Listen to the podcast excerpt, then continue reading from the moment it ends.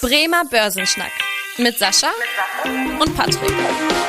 Moin und herzlich willkommen zu einer neuen Podcast-Folge. Mein Name ist Patrick Pech, mit dabei ist wie immer der Sascha Otto und wir beide schnacken jede Woche in diesem Podcast über ein spannendes Börsenthema.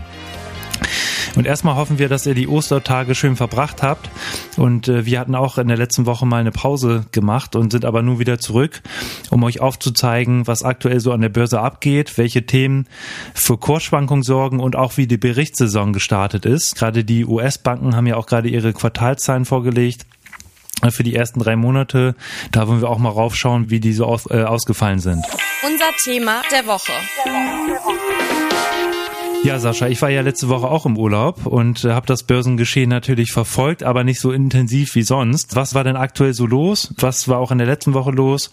Und was ähm, interessiert gerade so die Börsianer? Ja, also nach wie vor natürlich der Krieg in der Ukraine. Also definitiv äh, macht natürlich das Börsengeschehen immer noch ähm, ganz massiv. Gerade natürlich die Diskussion darum um die Energielieferungen aus Russland nach wie vor. Man sieht es auch sehr stark bei den Unternehmen, die jetzt sehr energiesensitiv sind, also die Unternehmen, die die von einem ähm, Energieembargo hm. deutlich stärker getroffen würden. Ja, gerade die chemische Industrie zum Beispiel oder natürlich auch der gesamte, ähm, ich sag mal, Strom- und äh, Gassektor hier in Deutschland. Das sind natürlich Aktien, die momentan sehr stark Karussell fahren. Aber auch die pharmazeutische Industrie zum Beispiel und auch die Industrie als Ganzes ist momentan natürlich sehr stark davon betroffen. Und äh, jede Entspannungsdiskussion führt automatisch dazu, dass die Aktien gekauft werden. Jede Eskalation führt dazu, dass die Aktien fallen. Also man sieht da momentan eine ganze Menge Bewegung da dabei. Ansonsten natürlich auch die Thematik, das Thema Zinsen. Nach wie vor immer noch eins der ganz wichtigen Bereiche, weil hm. äh, durch die Energiepreise, durch die ganzen äh, Störung der Lieferketten sieht man ja, dass die Europäische Zentralbank ähm, immer mehr unter Zugzwang kommt. Durch die Inflationsdaten, die wir bekommen haben, ja auch mehr die Diskussion, wie schnell die Zinswende jetzt kommt. Mhm. Und das führt natürlich auch dazu, dass die Anleihenmärkte momentan ähm, sehr stark in Bewegung sind. Das sind so die Hauptthemen. Das Thema Corona geht so ein bisschen in die Vergessenheit.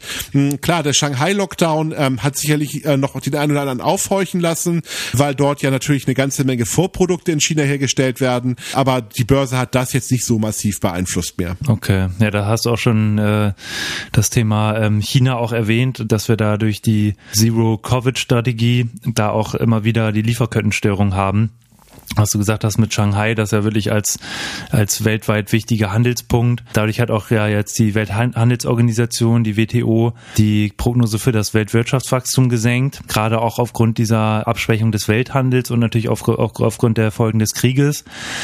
Und äh, du hast jetzt auch schon die Energiepreise angesprochen, die natürlich zu einer steigenden Inflation führt. Jetzt war ja aber letzte Woche gerade die EZB-Sitzung, wo eigentlich entschieden wurde, ja, der Leitzins bleibt erstmal bei 0,0 Prozent. Der Einlagesatz, also wenn Banken jetzt quasi äh, Gelder bei der EZB hinterlegen, bei minus 0,5 Prozent. Da hat sich jetzt erstmal nicht so viel getan. Äh, was ist jetzt eigentlich so der Grund, warum die EZB im Vergleich zu anderen Notenbanken da noch so, ja, so zögernd reagiert? Also die FED, die hat ja schon an der Zinsschraube gedreht alle anderen Notenbanken vom Gefühl her auch. Was, was äh, lässt die EZB jetzt noch zögern an dieser Stelle? Ja, also die europäische Wirtschaft hat sich bei weitem nicht so stark erholt wie die amerikanische Wirtschaft oder auch andere Währungsräume. Und deswegen will die Notenbank natürlich gerade jetzt zur Unzeit die Zinsen nicht massiv erhöhen, um die Konjunktur nicht abzuwürgen. Mhm. Weil ähm, das würde natürlich dazu führen, dass die Unternehmen äh, deutlich mehr für Kredite zahlen müssten, dass die Banken nicht mehr so viel Kredite vergeben würden. Also all diese, all diese Dinge, die natürlich gerade in einem Szenario, wo die Wirtschaft zumindest belastet ist, wo man natürlich dann nicht nochmal auf die Bremse treten möchte. Die Amerikaner haben natürlich auch das Problem, aber die Wirtschaft läuft dort besser. Man merkt einfach, dass da der Krieg und auch der Konflikt weiter weg ist. Und der wichtigste Faktor natürlich auch bei der, bei der amerikanischen Volkswirtschaft. Mhm. Amerika ist energieunabhängig. Die haben durch ihre eigene Öl- und Fracking-Industrie natürlich diese Notwendigkeit, jetzt ähm, Energie aus anderen Ländern zu importieren. Da sieht es in Europa ganz anders aus und ähm, ja, deswegen ist die EZB da zögerlicher. Okay, hm. und ja, du hast es auch schon gesagt, trotzdem, obwohl die EZB jetzt die Zinsen bei 0% hält, sehen wir an den Anleihenmärkten steigende Zinsen. Also ist ja auch, äh, wenn man gerade mal auch auf die Unternehmensanleihen schaut, da hatten wir im letzten Jahr auch beispielsweise noch zahlreiche Unternehmen, die konnten noch zu negativen Renditen ihre Anleihen an den Markt bringen. Und jetzt äh, zuletzt hatten wir aber auch wieder im April das erste Mal zwei Prozent Rendite für Investment Grade Unternehmensanleihen, also für Unternehmen, die auch eine gute Bonität haben. Also da kann man sich als Anleger ja schon durchaus mal wieder die Frage stellen, lohnt sich da jetzt zu investieren? Jetzt ist natürlich die Frage so als Portfolio Manager, das stelle ich mir derzeit auch extrem schwer vor. Wir haben ja, wirklich volatile Aktienmärkte, wo es immer wieder rauf und runter geht. Dann haben wir jetzt halt die steigenden Renditen und wiederum im Umkehrschluss ja sinkende Anleihenkurse. Also für einen Portfolio-Manager ja eigentlich gar nicht so ein leichtes Umfeld. Wie reagiert man da? Was gibt es da eigentlich aktuell für Strategien, um das so ein bisschen abzuwenden?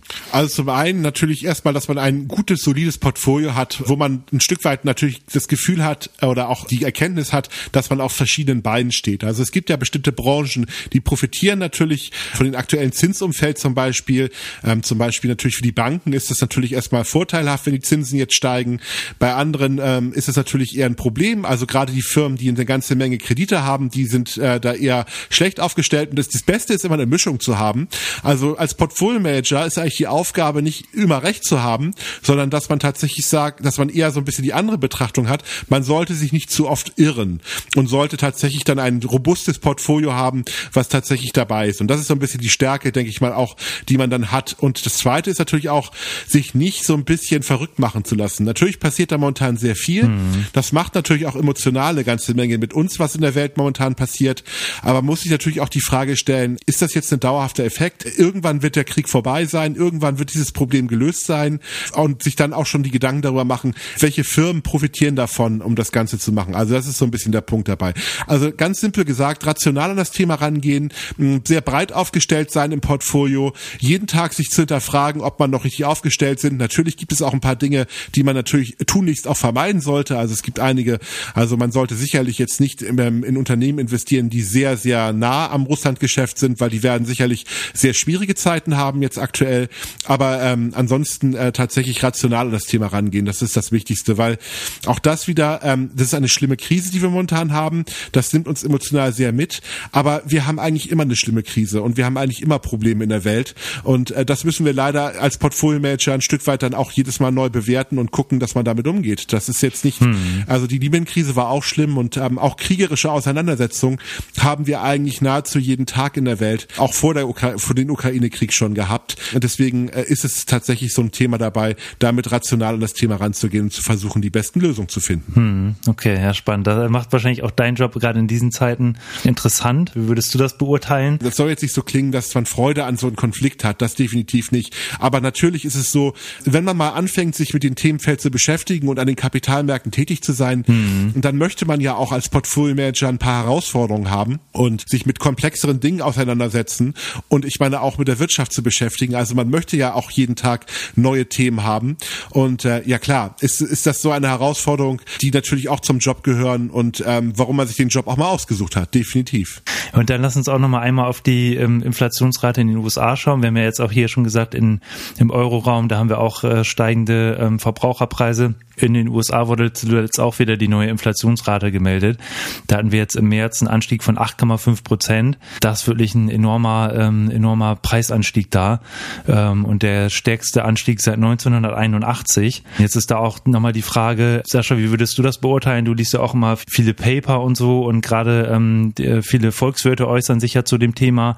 Ist da irgendwie schon so ein, ja, so ein Höhepunkt in Sicht? Also wann endet irgendwann mal dieser Anstieg? Wir sind ja eigentlich schon mittlerweile gewohnt, dass jeden Monat die Inflationsrate immer weiter ansteigt. Das muss ja irgendwann mal ein Ende finden. Äh, Gibt es da schon irgendwelche Aussagen zu oder wie würdest du das da an dieser Stelle beurteilen? Also das Ganze steht und fällt natürlich mit der weiteren Entwicklung in der Ukraine. Nach wie vor ist, es, ist die Inflation ja sehr stark durch die Rohstoffmärkte und Energiemärkte geprägt. Also der größte Preisanstieg ist ja quasi durch die Energie und durch die Lebensmittel mhm. äh, entstanden. Das sind ja so die beiden Faktoren, die dazu führen, dass alles teurer wird. Das merken wir ja momentan auch im Supermarkt. Und das hat ganz direkt mit der Ukraine zu tun. Denn wenn man sich anschaut, Weizen zum Beispiel ist ja eins der ganz großen Exportprodukte aus der Ukraine. Die Energiemärkte werden ja auch in Amerika massiv dadurch beeinflusst. Und sollte der Krieg jetzt kurzfristig enden, dann wird das Thema Inflation auch kurzfristig sich gelöst haben. Also okay. sicherlich hm. gibt es da sicherlich noch eine, eine gewisse Nachwehe dabei. Sicherlich gibt es da noch eine gewisse Zeit. Das wird nicht sofort passieren, aber dann, ähm, wenn irgendwie ein Friedensvertrag vorherrschen sollte, würde die Inflationsrate zurückgehen.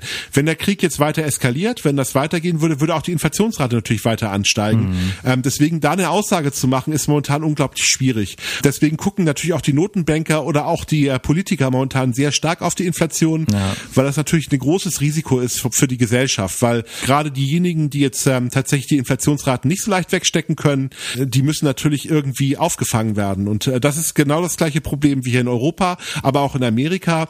Und ähm, na gut, in Amerika kommt auch noch hinzu, dass die Wirtschaft ja sehr gut läuft, dass da nicht nur die Thematik gewesen ist, dass die Rohstoffpreise gestiegen sind, sondern dass man dort eine recht starke Konjunktur hat. Das war auch inflationssteigernd dabei. Hm. Deswegen kann die Notenbank dort auch anders agieren als in Europa, weil wenn die Notenbank dort anfängt, jetzt in Anführungsstrichen die Zinsen zu erhöhen, dann führt das ja dazu, dass die Wirtschaft wieder abkühlt. Und äh, deswegen, ähm, ja, wird das wahrscheinlich in Amerika schneller gehen mit der Inflationsrückgängen äh, als jetzt in Europa. Ja, da hast du auch schon was angesprochen. Das ist ja auch ein Grund, warum man auch vermehrt auf die Kerninflation schaut, weil man halt eben jetzt auch gucken will, unabhängig von den Energiepreisen, die ja, was ja jeder weiß, aktuell extrem durch die Decke gehen, wie sonst so die Preise sich entwickeln. Und bei der Kerninflation, da werden ja auch eben die Energie- und Lebensmittelpreise herausgerechnet. Und auch da lag aber auch die Inflation auf einem sehr hohen Niveau. Das auch die Gründe, die du gerade genannt hast, dass halt eben die Wirtschaft gut, sich gut entwickelt und es natürlich auch Folgeeffekte gibt von diesen Energiepreisen und Lebensmittelpreisen, die dort steigen. Also auch da bei der Kerninflation ein hohes Niveau von 6,5 Prozent in den USA. Und da schauen ja auch die Notenbanker immer ganz genau drauf was ja wiederum auch ein, zur Folge hat, dass wir damit rechnen können, dass die ähm, Fed da in, den, in diesem Jahr auch noch ein paar Mal an der Zinsschraube drehen wird. Wie oft ist natürlich noch ungewiss, aber ähm, dass sie das tun wird, das ist eigentlich ja relativ äh, Konsens in der Wirtschaft mittlerweile. Und dann lass uns nochmal auf das letzte Thema schauen, und zwar die Berichtssaison. Äh, das ist ja auch immer spannend, wie sich gerade in dem aktuellen Umfeld vor den aktuellen Herausforderungen, Krieg und ähm, Corona und die anderen Thematiken, die wir da aktuell haben, die Inflation, wie sich da die Unternehmenszahlen entwickeln und wie die Unternehmensgewinne sich auch in den letzten Monaten entwickelt haben.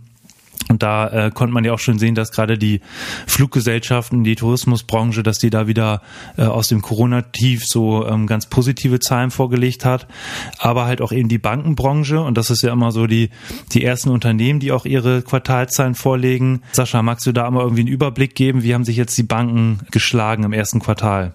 Ja, wenn man Bank ein bisschen weiter fasst, fangen wir mal an mit BlackRock, also der große Vermögensverwalter aus Amerika. Der hat tatsächlich ein extrem gutes erstes Quartal gehabt, also tatsächlich sehr viel Geld verdient, dass man sagen kann, also ein, ein Gewinn, der auch die Analystenschätzung übertroffen hat. Mhm. Da war die Prognose bei 8,75 Dollar pro Aktie und wir waren bei 9,52 Dollar, also es war ein schöner Übertreffen.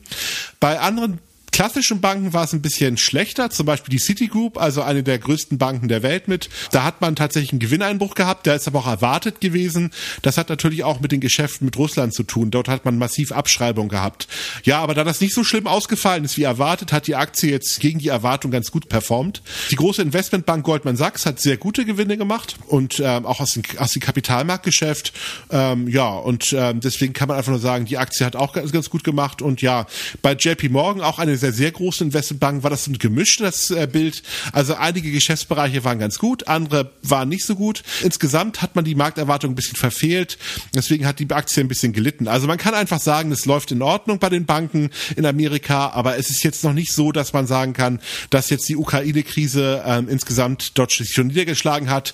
Die äh, ersten Institute fangen natürlich an, schon diese Geschäftsverluste in ihre Bilanz mit aufzunehmen, aber bisher noch keine größeren Auswirkungen. Ja, das ist, muss ich auch sagen, ist ja auch immer so ein, so ein total spannendes Thema, die Quartalsberichte. Total interessant zu sehen, die Reaktion auf diese ähm, Veröffentlichung. Vor oft ist es ja so, auch du hast ja jetzt auch zum Beispiel Goldman Sachs äh, genannt die ja an sich erstmal nicht so tolle Zahlen vorgelegt haben, also äh, Umsatzrückgang äh, und Gewinnrückgang, ähm, aber die Aktie, wie du eben gesagt hattest, trotzdem positiv ähm, sich entwickelt hat nach Bekanntgabe der Zahlen, einfach weil die Erwartungen äh, eigentlich noch schlechter waren, als sie ausgefallen sind. Also das ist ja auch immer so ein spannendes Thema an der Börse, dass da die Erwartungen eigentlich so das Entscheidende sind und gar nicht so im Endeffekt die echten Quartalzahlen, die da vorgelegt werden.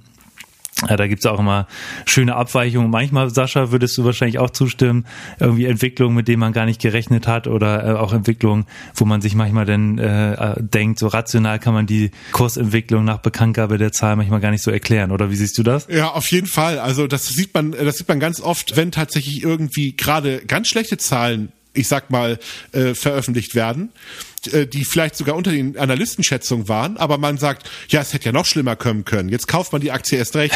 Also habe ich alles schon erlebt in einer gewisser Art und Weise. Mhm. Oder ganz schlimm ist es natürlich so in Boomphasen, wo Unternehmen Rekordergebnisse melden. Mhm die Aktie aber trotzdem massiv abgestraft wird, weil alle sagen, ja, da hätte ich mir aber noch ein bisschen mehr gewünscht eigentlich dabei. Also deswegen, da passieren manchmal ganz verrückte Dinge. Also am Ende muss man bei der Börse sich immer die Gedanken, die Frage stellen, was erwarten die anderen Marktteilnehmer und äh, nicht, was ist denn das tatsächliche Gewinn? Also das ist tatsächlich oder der tatsächliche Gewinn oder die tatsächlichen Zahlen, sondern was sind die ähm, Erwartungen der Zahlen und wenn denn noch so Flüchterschätzungen, mhm. also Erwartungen, die zwischen den Erwartungen liegen, dann reinkommen, dann wird das Ganze ganz verrückt, definitiv. Ja. Ja, da sieht man wieder, wie die Börse manchmal so tickt. Äh, ganz schön verrückt, aber deswegen ja auch der Podcast hier, dass ihr hier ein bisschen was mitnehmen könnt und dass wir hier auch ein bisschen aufklären, wie die Börse so tickt und was so für Bewegungen es an der Börse gibt. Und auf jeden Fall auch nochmal der Hinweis für euch, in der nächsten Woche haben wir auch ein ganz spannendes Thema, da haben wir auch wieder einen Gast hier dabei und zwar werden wir da über die wirtschaftliche Entwicklung sprechen und insbesondere auch über die Inflation, über die Geldpolitik, wann wir hier in Europa auch zum Beispiel mal wieder steigende Zinsen sehen oder ob wir die überhaupt sehen. Also ganz spannende Themen, die wir in der nächsten Woche ausführlich beleuchten und mit unserem Gast besprechen. Also auch da auf jeden Fall wieder reinschalten. Ansonsten würde ich sagen, kommen wir zum Ende der heutigen Podcast-Folge und wir freuen uns natürlich sehr, wenn ihr dem Podcast folgt und auch eine Bewertung da lasst. Und ansonsten schaut gerne in, oder hört gerne in der nächsten Woche wieder rein. Mein Name ist Patrick Pech. Bis dahin. Tschüss. Tschüss. Vielen Dank fürs Interesse. Das war der Bremer Börsenschnack, ein Podcast mit Sascha und Patrick. Noch ein kurzer Hinweis und an dieser Stelle liebe Grüße aus der Rechtsabteilung. Die gesprochenen Inhalte bilden die persönliche Meinung der handelnden Person, also in den meisten Fällen von Sascha und mir wieder. Sie stellen also keine Handlungsempfehlung zum Erwerb oder zur Veräußerung der genannten Wertpapiere oder anderer Finanzinstrumente der genannten Emittenten dar. Bei Fragen wende dich gerne an deinen Berater.